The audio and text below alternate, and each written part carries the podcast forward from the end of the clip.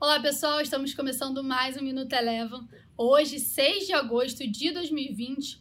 O dia de hoje teve um tom mais calmo nos Estados Unidos, que foi refletido aqui na nossa Bolsa Brasileira. Nos Estados Unidos, a sinalização de que o Congresso americano estaria próximo a fechar um acordo sobre o novo pacote de estímulos econômicos animou as bolsas americanas e o S&P 500 encerrou o dia de hoje com alta de 0,64%.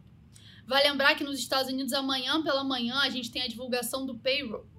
Já aqui no Brasil, o Ibovespa também teve um dia positivo, deu continuidade ao movimento visto na sessão de ontem. Vai lembrar também que ontem à noite a gente teve a decisão de política monetária do Copom, que reduziu a nossa taxa básica de juros agora no patamar de 2% ao ano, menor patamar histórico.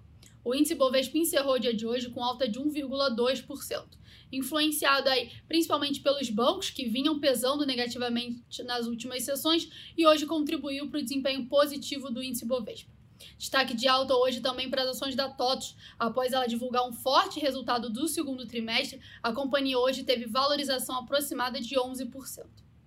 Por fim, passando agora para o dólar, o dólar por aqui acompanhou o movimento visto do dólar frente às principais moedas emergentes, puxado principalmente pela desvalorização da lira turca, e no dia de hoje o dólar aqui encerrou com alta de 0,7%, cotada a R$ 5,32.